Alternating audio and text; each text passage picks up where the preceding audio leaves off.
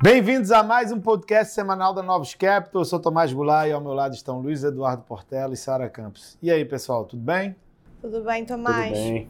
Essa semana foi uma semana de reunião de bancos centrais no mundo. Então, o principal banco central do mundo se reuniu, passou a comunicação. E agora, Sara, explica pra gente o que, que aconteceu na reunião de política monetária do Federal Reserve. Bom, como você falou, é o banco central mais importante do mundo e foi uma reunião importante também porque ela marca é, o início da, da alta de juros por parte da, da autoridade americana. Então, ali depois né, da, da, da, pandemia de Covid, em que vários estímulos foram concedidos, a gente começa a, a retirada disso. É, foi um, uma reunião considerada mais hawkish, no sentido de que eles é, colocaram, puxaram as projeções de inflação para cima, colocaram é, as projeções de taxa de juros sub, fazendo é, ajustes né, na, na, taxa em todas as reuniões é, restantes desse ano. Então agora a gente vê ali a mediana do Fed é, com alta de 25 bips, pelo menos, em cada uma é, das reuniões. E, e, algumas coisas assim que eu acho que chamaram a atenção é, para a gente na comunicação, principalmente ali durante a conferência de imprensa do, do Powell, foi o fato dele chamar a atenção é, para o mercado de trabalho bastante apertado, né? na, na classificação dele, inclusive apertado demais, de uma forma já não saudável. O que, que quer dizer um mercado de trabalho é, já não saudável, né? Seria um nível de aperto tão alto que poderia gerar uma pressão inflacionária muito grande, é, isso causar ainda mais inflação à frente e um nível que já é incompatível com a, a meta de inflação. Então, foi algo que ele chamou é, o Powell, né, presidente do Fed, chamou a atenção da, na, durante a conferência de imprensa. Além disso, é, também chamou a atenção para o número de pessoas com mais de sete altas durante todo esse ano. O que isso quer dizer?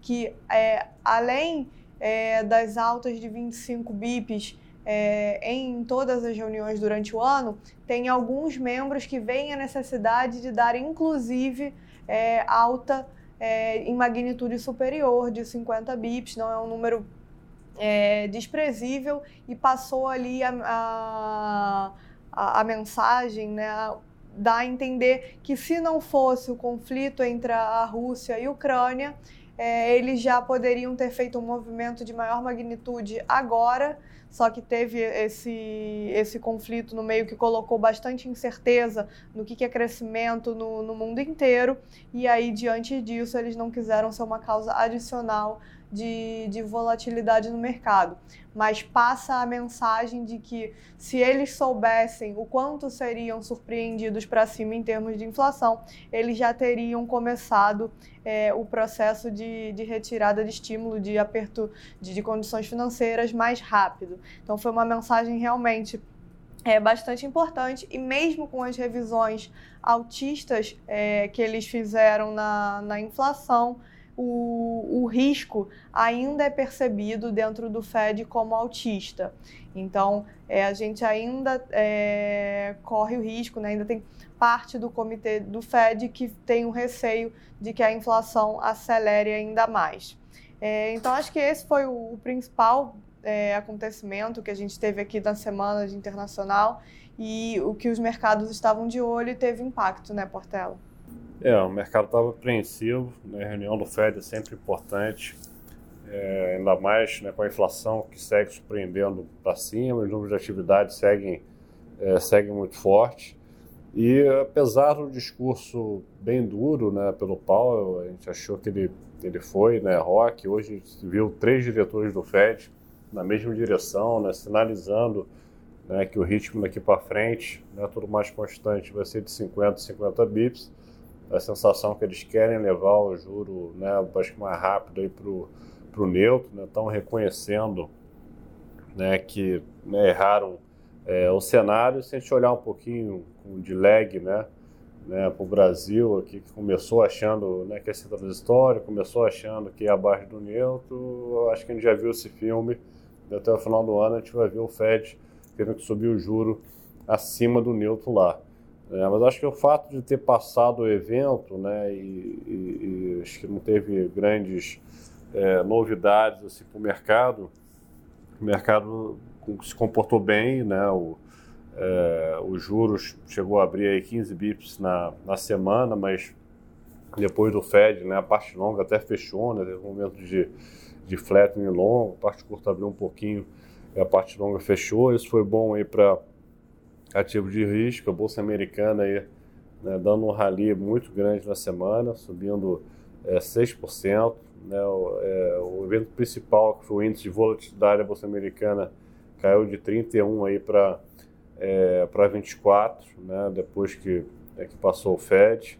É, o dólar ficou fraco, né, então eu, né, o euro valorizou 1,30, o peso mexicano valorizou 2,5% é, na semana é, tem né, correlações históricas, né, que toda vez que o Fed começa um aperto de fato, a gente inverte a trajetória do dólar, né, o mercado se prepara antes do dólar ficar forte, quando o Fed começa, tem aquela expectativa que ele vai começar a apertar, apertar as condições financeiras, a economia vai desacelerar e o dólar perde valor no médio é, longo prazo, tá? Então os mercados receberam bem né, é, o Fed, só que a gente acha que eles vão continuar surpreendendo e apertando o tom. Tá? Acho que o mercado tem muito ainda na cabeça que o juro vai até o neutro ali, entre 2 e 2,5, depois volta a cair. E a gente acha que tem chance de eles tomarem o susto, da mesma forma que a gente tomou o susto aqui, está falando de juro a 12,75, a 13. Acho que eles vão, no médio prazo, aí, começar a falar de juro caminhando é, para 3,5. Tá? Mas o mercado é, segue bem tranquilo em relação a isso no curto prazo. Também a gente teve um ambiente de, de guerra, mais do mesmo, nessa área. E outros, né, teve Banco Central da Inglaterra é, e teve Covid voltando né, a assustar aí na Ásia. Exato, né? a gente voltou a ver o número de, de casos de Covid na China subindo é, em outros lugares também da Ásia, e embora é, principalmente quando a gente pensa é, Europa, Estados Unidos, Covid tenha deixado de ser um ponto central, é, por causa da maneira que a China e é, costuma lidar com a doença é uma fonte de preocupação, pois pode ter um impacto é, forte em termos de, de atividade econômica, já que eles não querem eles querem manter a política de, de zero Covid. Mas o que a gente acabou vendo ao longo da semana é, é que eles conseguiram, é, pelo menos até o momento, estão conseguindo de forma relativamente tranquila é, manter a atividade funcionando, ainda com esse controle um pouco mais rígido. Então a gente chegou ali até um fechamento numa área importante da China, que é em Shenzhen, em termos de, de produção e exportação para o mundo mas já no final dessa semana a gente teve é, a notícia de que várias fábricas iriam retomar é, a produção, então de alguma forma é, tem se conseguido manter é, manter, ou, melhor, né, minimizar os efeitos sobre a atividade econômica, que foi o ponto principal que o Xi, é, inclusive, falou que vai tentar endereçar. Ao longo da semana, a China tentou é, minimizar os receios de mercado com vários aspectos importantes é, que têm sido ponto de atenção lá. Então, questão de deslistagem na Bolsa Americana, questão do, do setor de real estate, é, de regulação sobre o setor de tecnologia, tudo isso eles vêm tentando diminuir o receio é, do mercado. Sobre o conflito de Rússia e Ucrânia, é, a gente realmente não tem é, muita novidade essa semana. As negociações continuam acontecendo, mas o que tem sido dito é que o progresso está acontecendo é, bem lentamente e o que parece ainda ser é, um ponto é, de discordância entre as duas partes é a questão de, de garantia de segurança, que é uma demanda é, da Ucrânia. E ter, finalmente, né, em termos de Banco Central, a gente também teve o Banco Central da Inglaterra, que embora também muito preocupado ali com a inflação e a possibilidade de desancoragem da, é, das expectativas, ele teve uma, uma abordagem um pouco diferente. É, ele deu uma alta de juros de, também de 25 bips, como era esperado, é, mas tentou é, diminuir um pouco a, a, ansiedade do mercado, que já precifica várias altas para esse ano, em relação ao ciclo total de juros, é, tentando focar no efeito negativo. Né? Então, eles estão mais focando na parte é, sobre a atividade, sobre o efeito negativo da, é, que a guerra vai ter até porque qual a principal diferença, né? Quando a gente pensa, por exemplo, é, em Europa, em Reino Unido e outros países como Estados Unidos, o Reino Unido ele é um país importador de energia. Então, como ele é um importador de energia, você vai ter uma queda é, e os preços subiram bastante por causa do conflito. Você vai ter uma queda é, na renda. Então, eles focaram nisso e tentaram diminuir um pouco é, a expectativa sobre o quanto eles vão ser capazes é, de subir juros à frente. E bom, e como o Tomás começou dizendo no início do podcast, foi uma semana de bancos centrais, de decisão de bancos centrais, e o mesmo vale aqui para o Brasil, né, Tomás? Que a gente teve a reunião do Copom. Exatamente. É, o evento mais esperado para o Brasil essa semana era a reunião do Copom, efetivamente. Em linha com o esperado, ele subiu a taxa de juros em 100 bips, né, para 11,75, totalmente em linha com o esperado. A questão principal é saber como é que ele comunicaria os próximos passos. E aí, numa comunicação que a gente considerou até um, um pouco confusa, né? É, ele colocou dois cenários linkando muito das decisões futuras de política monetária aos acontecimentos com relação às commodities internacionais. Né? Num cenário que seria o cenário básico, né, o cenário principal, é, ele, o petróleo ficaria mais pressionado, isso jogaria de uma forma bem significativa a inflação desse ano, de 2022 para cima, e de 2023 também para cima, ficando acima da meta. E como ele usa uma taxa de juros Selic em 12,75 para fazer a projeção, estaria dando uma indicação que talvez ele precisasse subir entre 0,50 e 0,75 é, a mais na taxa Selic. Né? Então a Selic final seria 13,5%. E no cenário alternativo, que apesar de alternativo, foi dito como o mais provável, e aí essa é a minha crítica com relação à comunicação, você fazer um cenário alternativo no qual você diz que esse cenário alternativo é o mais provável.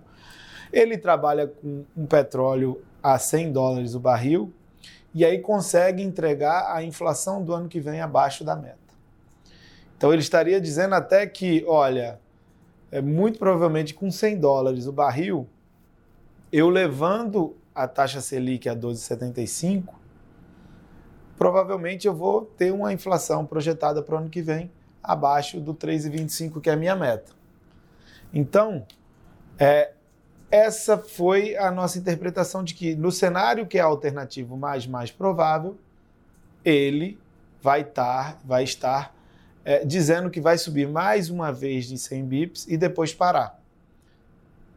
Então, assim, por mais que ele tenha tentado passar a impressão rock no cenário base, mostrando que a inflação estaria mais pressionada, o mais provável na indicação dele é que ele dê 100 bips e pare, e isso é abaixo das precificações de mercado, né, Portela?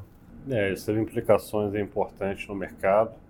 É, acho diferente de outras reuniões que tinha uma confusão no comunicado, que chegava na ata e esclarecia e podia mudar alguma coisa, a gente acha que as mudanças que ele fez foi, foi, foram bem importantes. Né? Teve, acho que, uma principal dizendo que o fiscal, né, a piora fiscal já estava incorporada agora. Então, ele reduziu a simetria dos balanços de risco, colocou cenário alternativo, né, como Tomás colocou, um cenário para petróleo no fim do ano, e o recado é que ele quer parar nesse 12,75, talvez suba mais um pouquinho é, se precisar, porque quando você projeta para frente, é um juro real de final de ano aí de 6, 7%.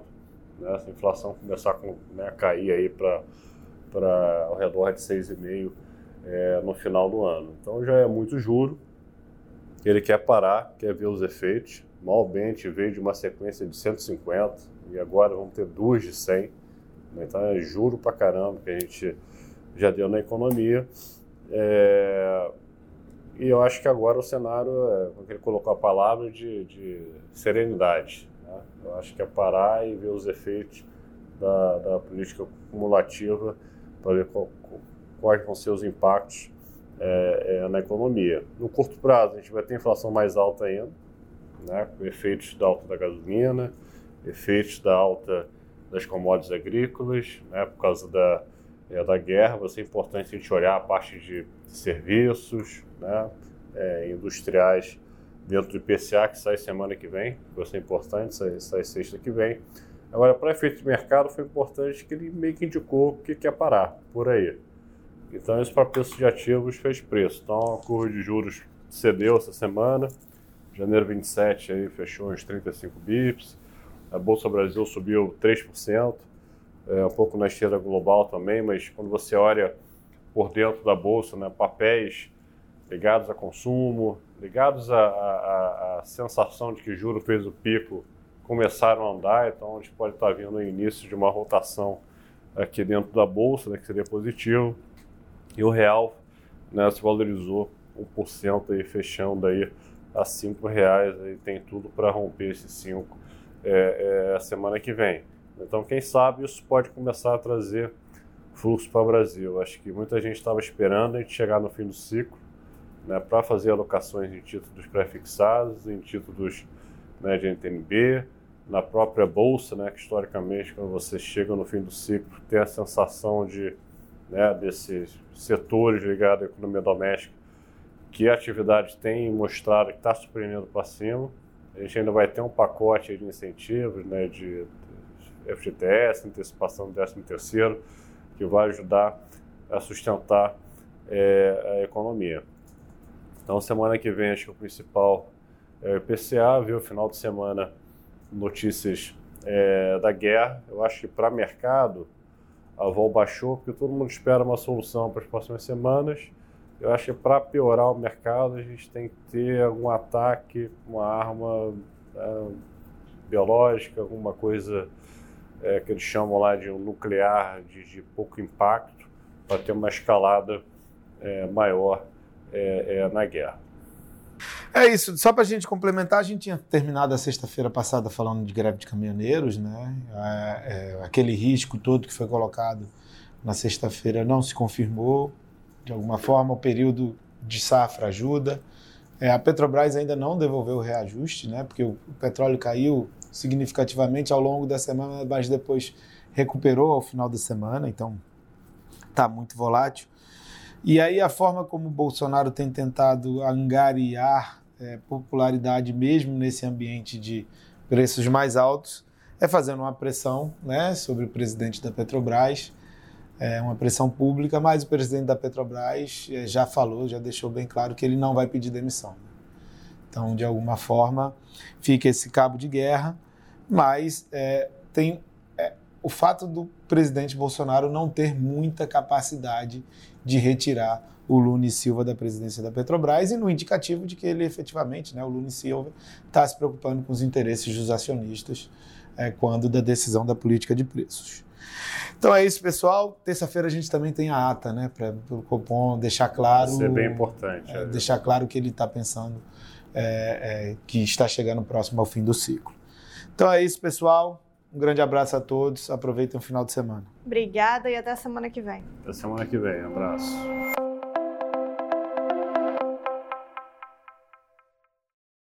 A Novos Capital, gestora de recursos limitada, não comercializa nem distribui cotas de fundos de investimento ou qualquer outro ativo financeiro.